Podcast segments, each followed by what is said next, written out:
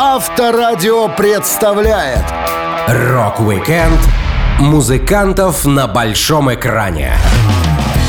Из-за яркой внешности и высокой популярности рокеров часто приглашают сниматься в кино. Музыканты встают ни свет ни заря, гримируются несколько часов, но это вовсе не гарантирует хороший результат их актерской работы. Я, Александр Лисовский, расскажу вам интересные истории об известных рокерах на съемочной площадке. Rock-Weekend на Авторадио. Для детей старше 16 лет. Группа Битлз настолько популярна, что ее сняли не в одном, а сразу в нескольких музыкальных фильмах. Кинолента «Вечер трудного дня» оказалась второй после фильма «Goldfinger» по кассовым сборам в Великобритании в 1964 году. Она впервые в истории британского музыкального кино заслужила две номинации на «Оскар». Хотя, если быть справедливыми, это удивительно, ведь главные актеры вовсе не актеры, а музыканты. Играли они самих себя. Пол Маккартни говорил, в фильме «A Hard Day's Night» были созданы своего рода стереотипы. Джон — мыслитель, Ринга — одинокий и грустный, а я — беспечный. Именно таким я был в фильме. Я выполнял определенные указания режиссера. Так как в сценарии меня изобразили веселым парнем, то я был весельчаком. Говорят, из всех битлов на съемках самым уверенным выглядел Ринга Стар. Он с детства любил кино и примерял на себя образы героев тех фильмов, которые смотрел. Музыкант вспоминал.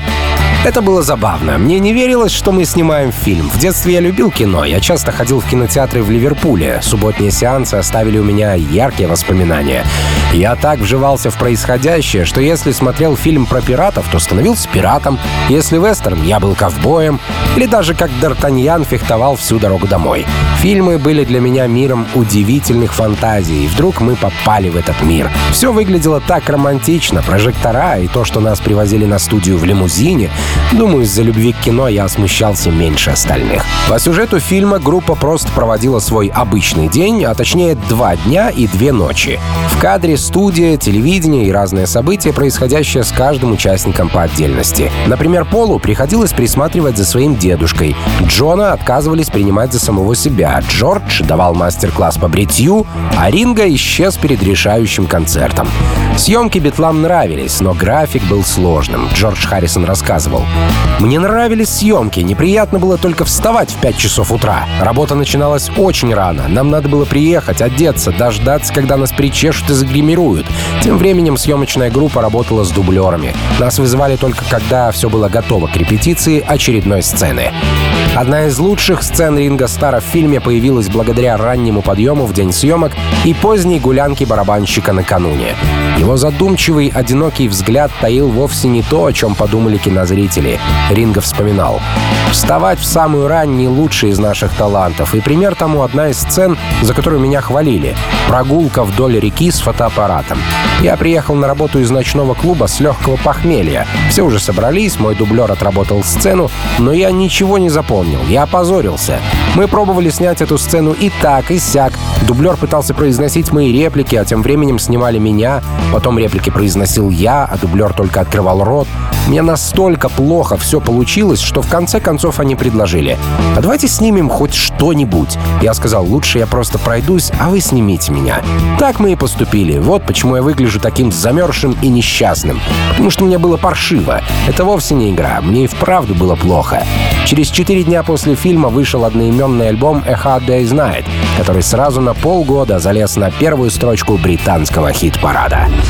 Rock-Weekend музыкантов на большом экране на Авторадио.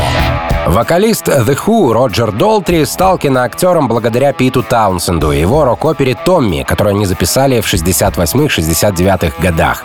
Роджер не играл на съемочной площадке и не собирался, пока однажды известный британский режиссер Кен Рассел не взялся за Томми и не решил сделать из рок-оперы еще и музыкальный фильм.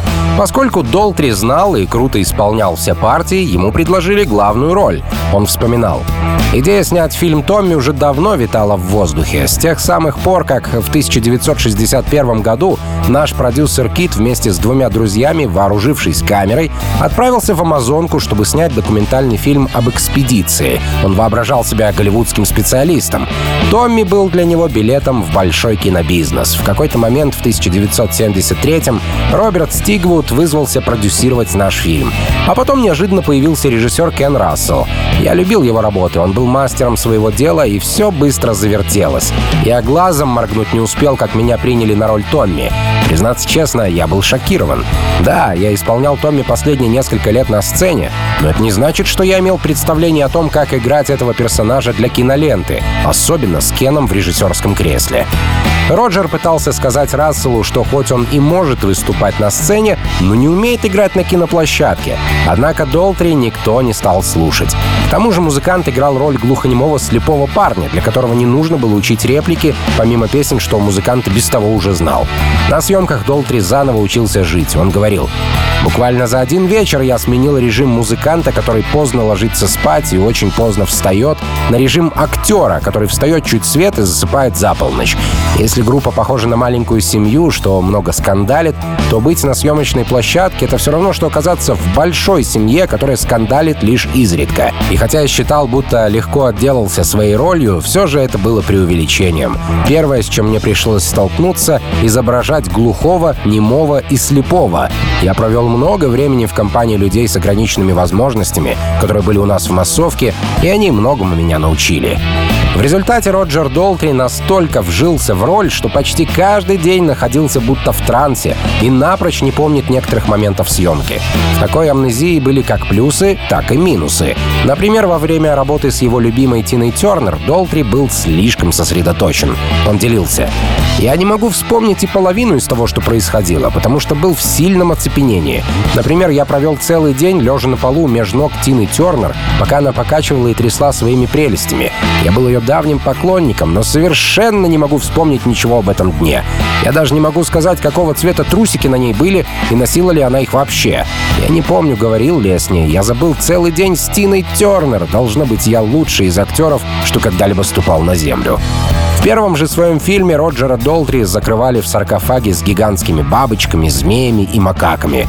Он часами стоял босой в холодной воде и, научившись летать на дельтаплане, делал это в кадре один, без шлема и обуви.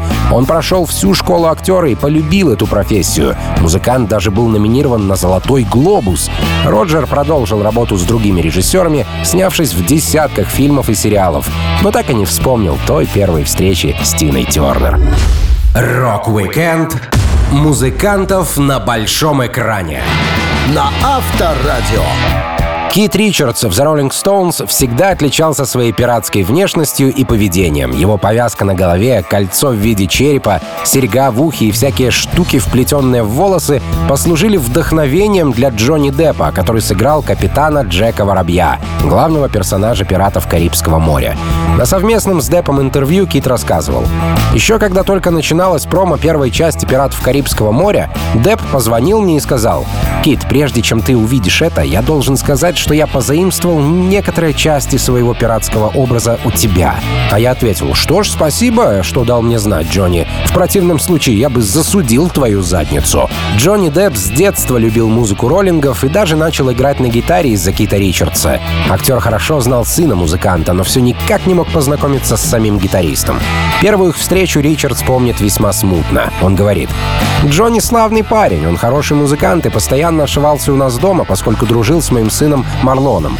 Они шатались вокруг без дела, играли на гитаре. Я и понятия не имел, что он голливудская звезда. Я думал, что он драг-дилер Марлона. И вот года через два мы как-то ужинали за большим столом, и меня осенило. Ох, вот почему мне знакома эта рожа. Это же Эдвард Руки-ножницы.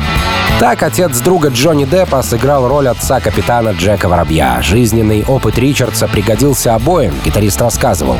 Проект начинался с того, что Депп спросил, как я отнесусь к тому, что он возьмет меня за образец для своего героя. А я его только одному и научил, как поворачивать за угол в пьяном виде, всегда держаться спиной к стене. А остальное — все его идеи. Я вообще не чувствовал, что мне с Джонни нужно что-то играть. Мы держались уверенно в паре, запросто смотрели друг другу прямо в глаза. В первой же сцене, которую мне дали, двое из парней вокруг огромного стола устраивают прения, кругом свечи горят. Один чувак что-то говорит, а я выхожу из дверного проема и кладу сукина сына выстрелом. Это мое появление. Кодекс есть закон. Меня там окружили гостеприимством. Вообще прекрасно провел время. Прославился у них как Ричард с пара дублей. Ради пары дублей Киту все-таки приходилось долго ожидать, пока его оденут, причешут и загримируют. Музыкант не часто снимался в фильмах не потому, что его не приглашали, а потому что дорожил своим временем и не участвовал в проектах, которые были не по душе. Он делился. Я помню, как в разное время мне предлагали разные роли в разных фильмах. Но все они были какими-то глупыми и нелепыми. Я хотел сниматься только с друзьями, а в случае с «Пиратами Карибского моря» так это и случилось. Вот почему я терпел этот поганый парик, который весит три гребаных фунта. Я тратил полтора часа на подготовку к съемкам, потому что они тщательно прорисовывали мне шрамы, как будто у меня уже мало своих. Чуть позже Кит и его коллеги по Rolling Stones поработали с Мартином Скорсезе. Но это был уже совсем другой случай. Команда снимала документальный концертный фильм, что вышел под названием «Да будет свет». И музыканты там реально зажгли. Rock-Weekend музыкантов на большом экране. На Авторадио. После того, как басист Red Hot Chili Peppers Фли переехал из Австралии в США, он жил в разных городах, в том числе и в Лос-Анджелесе, где такому, как он, сложно было бы оставаться незамеченным для большого кинематографа. Как и для многих мальчишек, для Фли кино было настоящим чудом, ради которого можно даже просидеть долгую службу в синагоге. Он вспоминал. «Мы пробирались в кинотеатр, посещая службы в синагоге в субботу утром, а затем бежали на второй этаж, чтобы спрятаться в туалете после окончания церемонии и дождаться утреннего сеанса. Там мы смотрели «Жизнь и времена судьи Роя Бина», «Жало», «Бумажная луна» и «Приключения Посейдона». Я любил коротать дни в кино, теряясь в альтернативных мирах. Когда мы сидели на богослужении ортодоксальных евреев, они сказали нам, что мы должны покрывать голову. Но поскольку у нас не было шапочек, они положили салфетки на наши макушки. Я от души посмеялся, увидев своего приятеля Пабло с бумагой на голове. Он нарочно проделал отверстие в центре салфетки, чтобы прядь волос торчала, как растение, прорывающееся из его башки. Самый крутой фильм был «Выход дракона» с Брюсом Ли. Мы все ему подражали. Однажды я даже получил от приятеля Азиза самодельными нунчаками по лицу. Такова была цена искусства. В Голливуде, где жил Фли, ему время от времени предлагали разные роли. Как правило, это были эпизодические роли хулиганов. Например, образ негодяя в фильме «Назад в будущее» или бандита в боевике «Малыш на драйве». Большая роль досталась басисту в боепике совсем низко, для работы над которой он использовал свои навыки игры на духовых инструментах. Фли хорошо помнит свое первое приглашение в синематограф. Он говорил, «Однажды вечером в доме моего старшего приятеля и наставника Ли за ужином я встретил Пенелопу Сфири, Дэвис, режиссера фильма о панк-сцене Лос-Анджелеса «Упадок западной цивилизации». Нелопа обратила на меня внимание, и на следующий день мне позвонил Ли и пропел дурацким голосом в трубку. «Фли будет в кино, да-да-да, бла-бла-бла». Пенелопа хотела, чтобы я снялся в ее новом фильме «Пригород». Фли быстро обучался актерским делам и следовал даже самым строгим правилам, которые устанавливали на съемочной площадке. Обычно эти правила были не пить и не курить, но иногда вносились и другие дополнения. В 2017 году музыкант снялся в боевике «Малыш на драйве», рассказывающем о молодом парне, что постоянно слушает музыку в наушниках и водит авто, на котором бандиты грабят банки. Фли очень понравилась идея ленты. Он сказал, «Это фильм о музыке, о том, как она помогает людям, какое значение может иметь в их жизни. Я сразу согласился играть роль безносого Эдди. У моего персонажа был разбит нос, он был очень сосредоточен на деле и требовал такой же сосредоточенности от других. Знаете, когда мы снимали все эти сцены с погонями на скорости 150 км в час, с разворотами, визгом тормозов и прочим, я сидел в машине, у меня даже не было ремня безопасности. У меня, блядь, посидели последние волосы, но это было чертовски мощно.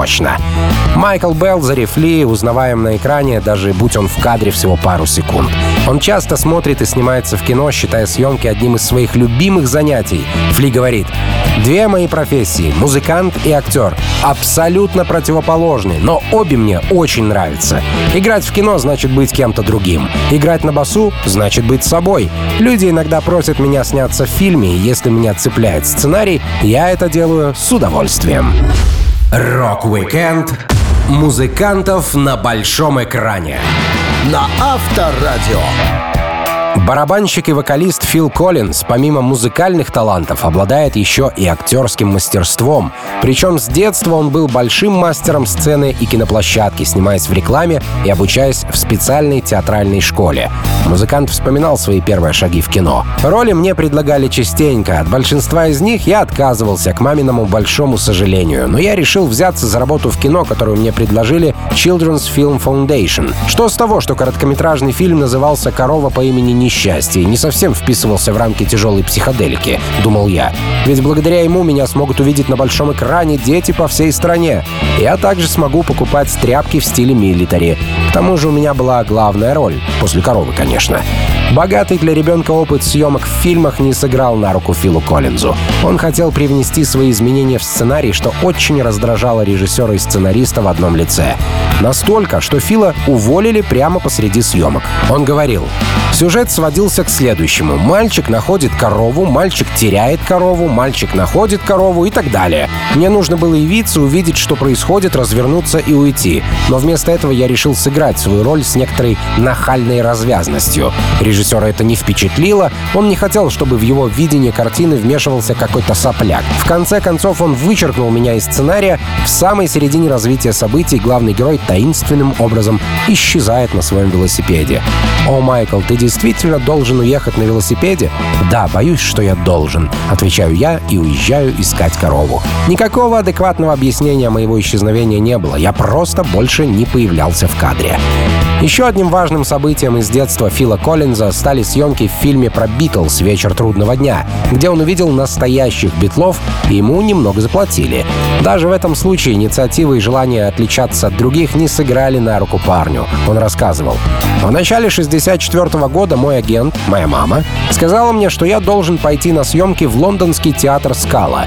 Я и подумать не мог, что The Beatles собираются снимать здесь фильм. Я получил гонорар в 15 фунтов стерлингов и обналичил чек, но на телеверсии меня полностью вырезали, потому что я вел себя слишком спокойно, желая отличиться от других ребят, и это не вписывалось в рамки битломании. Зато уже позже на DVD-версии фильма 13-летний Фил Коллинз был хорошо заметен в своих больших очках и галстуке в ромбик.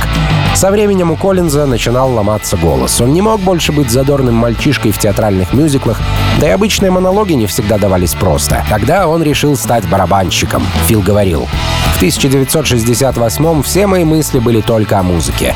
Я сказал маме, что хочу бросить актерство и зарабатывать на жизнь игрой на барабанах. Она рассказала об этом папе. Выступавший на сцене и снимавшийся в кино младший сын был предметом отцовской гордости. Но играть в группе... Папа был уверен, что через пару лет я стану длинноволосым бедняком, насильником, грабителем и отцом множества незаконнорожденных детей. Но Филу Коллинзу повезло. Он еще не раз возвращался в кино, а также стал крутым барабанщиком, вокалистом и композитором, получив Оскар за саундтрек мультфильму «Тарзан» 99 года. Rock-Weekend музыкантов на большом экране. На Авторадио. Вокалист группы Motorhead Лемми Килмистер был настолько ярким персонажем, что режиссеры не могли оставить его без своего внимания и время от времени приглашали на съемки. Помимо документальных фильмов и кинолент, где Лемми играет сам себя, он снимался в постапокалиптическом триллере «Железо» 90-го года. Промелькнул в криминальной комедии «Пустоголовые», был рассказчиком в комедийном фэнтези «Тромео и Джульетта» и сыграл в парочке хорроров. Сам Килмистер к съемкам холоден. Он делился.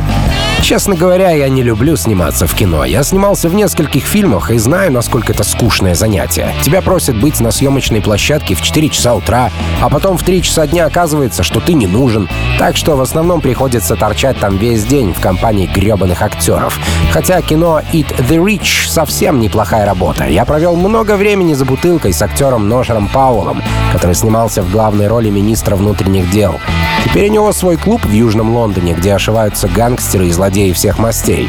Я играл героя по кличке Паук и по сценарию работал на советского двойного агента Капитана Удачу, которого исполнил Рональд Эйлиан. «Съешь богатых» — это черная комедия о людоедстве в шикарном ресторане. Сюжет рассказывает про официанта, которого уволили с работы, выгнали из дома и над которым продолжают издеваться работники социальной службы. Он решает наказать всех негодяев и открывает свой ресторан с необычным меню. В фильме снялось много знаменитостей, Килмистер вспоминал. В эпизодах «Съешь богатых» засветилось несколько известных личностей. Пол и Линда Маккартни, Билл Уайман и Энджи Боуи, вся заслуга которой состоит в том, что она была женой Дэвида Боуи. Это очень типичный английский фильм. Большинство американцев не понимают и даже вряд ли посмотрят его. Да и тем лучше. Для работы над кинолентой Лемми не потребовалось специальных уроков актерского мастерства, поскольку он играл практически самого себя, только с другим именем. Однако был эпизод, где старину Килмистера на съемках заменила девушка. Лемми делился. Моя роль не потребовала от меня ничего особенного. Я даже снимался в своих собственных шмотках. Команда режиссера относительно меня в основном сводились к указаниям. «Пройди-ка сюда и скажи вот это». Если вам попадется это видео, обратите внимание на эпизод, где я еду на мотоцикле. На самом деле это не я. Они снимали сцену, когда я был на американских гастролях с Motorhead, и мне пришлось оставить им свои вещи. В итоге киношники пригласили дублировать меня девчонку. Крупную такую деваху. Забавная мелочь для тех, кому интересно. Во время работы над фильмом «Железо» Лемми со скуки, скажем так, испортил реквизит, когда съемки с его участием еще даже не начались. Он рассказывал. Режиссер фильма возомнил себя демонической натурой, поэтому страдали все.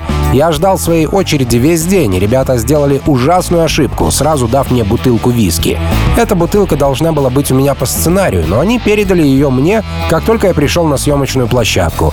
Так что, когда начали снимать мою сцену, я уже был пьяный, усталый и взвинченный. Мне тогда заплатили авансом, но сама съемка, как я уже сказал, была чертовски скучной. Так, на протяжении всей музыкальной деятельности старина Лемми подрабатывал актером, считая, что съемки в фильмах — это утомительное, сложное и неблагодарное занятие. Rock-Weekend музыкантов на большом экране. На Авторадио. Своим киноопытом в ленте «Вечер трудного дня» группа «Битлз» подталкивала других музыкантов на создание фильмов о самих себе. Кис не стали исключением. Они были вдохновлены мыслью появиться на киноэкранах, хотя сами не приложили никаких стараний для того, чтобы хорошо выглядеть в кадре. Пол Стэнли рассказывал. Одним из роскошных капризов нашего креативного продюсера Билла была идея фильма «Кис встречается с фантомом парка». У The Beatles были «Вечер трудного дня» и «На помощь», а группе Kiss нужно было свое кино. Эту идею нам впарили как «Вечер трудного дня» плюс «Звездные войны». Из уст продюсера это звучало очень сочно. То есть предполагалось дикое количество крутейших спецэффектов. В группе никто ни малейшего понятия не имел об актерской игре. Ни один из нас не прочел сценарий. Да и неважно, мы доверяли Биллу. Когда начались съемки, не нужен был специалист, чтобы понять, что мы глубоко в дерьме, и нам из него не вы выбраться. Чтобы хоть как-то продвигалась съемка, слова группе подсказывал специально обученный работник площадки. Когда все были готовы сниматься, Пол Стэнли кричал «Слова!» и ему начитывали фразы, которые оставалось просто повторить. Но это было не все. Спецэффекты, что должны были затмить эффекты в «Звездных войнах», оказались просто ужасными. В одной сцене на проводах левитировала коробка. Все считали, что крепления сотрут мастера по спецэффектам, но они и так и остались в кадре. На съемках музыканты не знали, что им делать, и часто самовольно покидали площадку. Пол Стэнли вспоминал. Питер с Эйсом частенько просто уходили. В одной сцене пришлось Эйса заменить чернокожим каскадером. Фрейли просто исчез, никому ничего не сказав. В фильме ясно как божий день, что в кадре не он. В другой сцене мы должны были изобразить выступление в парке развлечений «Волшебная гора». Уже на сцене я обернулся и увидел за барабанами какого-то старика с размалеванным лицом, который типа барабанил и жевал жвачку. Оказалось, Питер куда-то ушел, и пришлось этого чувака посадить за установку. После съемок ужасного, по словам Пола Стэнли, фильма, Джин Симмонс решил, что он хороший актер и начал пробиваться на большой экран всеми правдами и неправдами.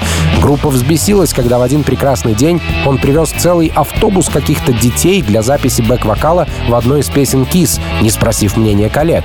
Стэнли жаловался. Джин с одним голливудским кинопродюсером заключил сделку. Если тот парень предоставит для записи бэк-вокала на песне Кис своих детишек и их друзей, то Джин по блату получает от него какую-то роль в кино. Я дико разозлился. И не только потому, что Симмонс не спросил моего согласия, а потому что наш альбом он продавал как сутенер-проститутку для своей личной пользы. Я, кстати, сам брал уроки актерского мастерства еще задолго до того, как Джину пришла идея втереться в кино. Мало того, он сам мне говорил, что актерство ему совсем не интересно. Мне казалось, что путь в кино понятен. Учишься играть, потом ходишь на кастинги, чтобы получить роль. Но Джин придумал другой способ — втираться, подхалимничать, искать блат. В итоге ни Джину, ни Полу, ни кому-либо другому из Kiss так и не дали Оскар за актерскую игру. Все понимали, что это не их профессия. На показе Kiss встречается с фантомом парка, они молча краснели от стыда. Пол вспоминал. Люди на просмотре ржали, не стесняясь. Я тихо сползал по креслу. Чистое унижение. Наша игра, спецэффекты и фильм оказались кошмарным барахлом. Rock-Weekend музыкантов на большом экране. На Авторадио. Джеймс Остерберг, более известный в музыкальных кругах по прозвищу Игги Поп, не только крестный отец панк-рока, ныряльщик в толпу и человек без рубахи, он еще и опытный исполнитель эпизодических ролей в фильмах. Музыкант снимался в ленте «Сид и Нэнси», где у него даже не было слов. Дублировал мультфильм «Ох уж эти детки», засветился в фильме «Ворон. Город ангелов» и даже рассматривался на роль одного из главных злодеев фанбоя в первой части «Ворона» с Брэндоном Ли в главной роли. Но тогда Игги был слишком занят и не смог согласовать график. Чаще всего Игги Попа можно заметить в работах режиссера Джима Джармуша. Джим и Джеймс хорошо знают друг друга долгое время, но никто так и не помнит их первой встречи. Джармуш рассказывал. Точно скажу, что знаю Игги несколько десятков лет. Когда я снимал его в фильме «Кофе и сигареты» в 2003-м, мы уже были давно знакомы. Я приехал в Нью-Йорк в 70-х, учился и тусовался с теми же панками, что и Джеймс. Я был из тех ребят, кто еще в подростковом возрасте мог сорваться и погнать в другой город автостопом в надежде увидеть MC5. Для меня было большим разочарованием, когда я долго добирался на концерт, где должны были играть The Studios, а в последний момент его отменили. Мы стопроцентно виделись с Игги несколько раз еще до того, как познакомились, но вот где и когда, это я вряд ли вспомню. Джим Джармуш снял документальный фильм «Gimme Danger» о группе The Studios. Режиссер приглашал Джеймса в кофе и сигареты, а также надел на него дурацкий чепчик и женское платье в киноленте «Мертвец» с Джонни Деппом в главной роли. Депп знал Игги Попа еще до своего совершеннолетия. Он увлекался музыкой, и когда представилась возможность поговорить с группой The Studios, очень волновался. Поэтому все, что он смог сказать Игги, это оскорбление. Депп вспоминал. Мне было 17 лет, мы были в туре много выступали на разогреве разных команд. Помню, как нам поставили два концерта с Игги Попом в Гейнсвилле, он был одним из моих героев. Итак, теперь представьте, мне 17 лет, мы даем концерты с Игги, это второй вечер, и я знаю, что мы сыграем, разойдемся, и, быть может, я никогда его больше не увижу. Я захотел с ним побеседовать, но при этом не выглядеть, как те болваны, что говорят «О, чувак, я люблю твою музыку, давай дружить». Мне нужно было что-то другое. Чтобы избавиться от волнений и собраться с мыслями, молодой Джонни Депп решил немного выпить. Это дело его так затянуло, что доза оказалась превышена, тем более для неокрепшего организма юного паренька. Депп делился. Я выпил немного водки, чтобы собраться с мыслями, потом глянул на Игги и подумал, нужно привлечь внимание, но как? Я просто начал кричать пьяным голосом. «Игги Поп! Пигги Слоп!» Что значит Игги Поп «свинячья помойка»? Я не понимаю, о чем тогда думал. Помню лишь, что он подошел ко мне, наклонился очень близко к моему лицу, а я лишь стоял и смотрел испуганно в его голубые глаза. Джеймс глянул на меня и ответил. «А ты маленькая какашка». По сей день это один из лучших моментов в моей жизни. Через несколько лет после этого случая Депп и Поп встретились на съемках ленты «Мертвец». А еще через несколько лет Джармуш позвал Иги сыграть харизматичного зомби, требующего свою порцию кофе в ужастике «Мертвые не умирают». Игги не только появлялся в кино, его песни становились хорошим сопровождением к легендарным фильмам. Так «Last for Life», созданная совместно с Боуи, стала одним из запоминающихся саундтреков к фильму «На игле» 96 года. Rock-Weekend музыкантов на большом экране. На Авторадио. Фронтмен группы Foo Fighters и бывший барабанщик Нирвана Дэйв Гролл — мастер на все руки не только в музыкальном плане. Он снимал документальные фильмы и сам брал для них интервью, но участвовать в съемках как актер Дэйв не хотел. Он говорил, мне время от времени предлагают сниматься, но это не совсем то, чего я хочу. Поступали предложения работы в лентах «Рикки Бобби. Король дороги», «Одиночки», «Миссия невыполнима 3» и других. От всего этого я отнекивался. Но когда мои приятели Джек и Кайл из группы Tenacious D попросили сняться в их фильме в роли дьявола, я не смог отказаться. Дэйв Гролл познакомился с группой Tenacious D, когда был уже известным музыкантом. Джек Блэк, один из участников дуэта, вспоминал. Мы играли в одном модном клубе Лос-Анджелеса, The Viper Room. Дэйв прошел к нам за кулисами и попытался притвориться, будто он был никем. Типа, «Эй, ребята, я люблю ваши вещи, хорошего шоу, буду на вас смотреть». Но мы-то понимали, кто стоит перед нами. Мы были напуганы, у меня даже волосы на заднице встали дыбом, а по коже пробежали мурашки. Оказалось, это наш общий друг Пит Шталь, вокалист команды Scream, где Дэйв лобал до Нирваны, привел Грола посмотреть, как мы выступаем. Так два актера, увлекающихся музыкой, познакомились с музыкантом, которого всячески уговаривали начать актерскую деятельность. Дэйв и Tenacious D сразу же вцепились друг в друга, помогая кто чем может. Группа попросила барабанщика записать им ударное на их дебютном альбоме, а Гролл попросил дуэт сняться в клипе Foo Fighters. Дэйв вспоминал.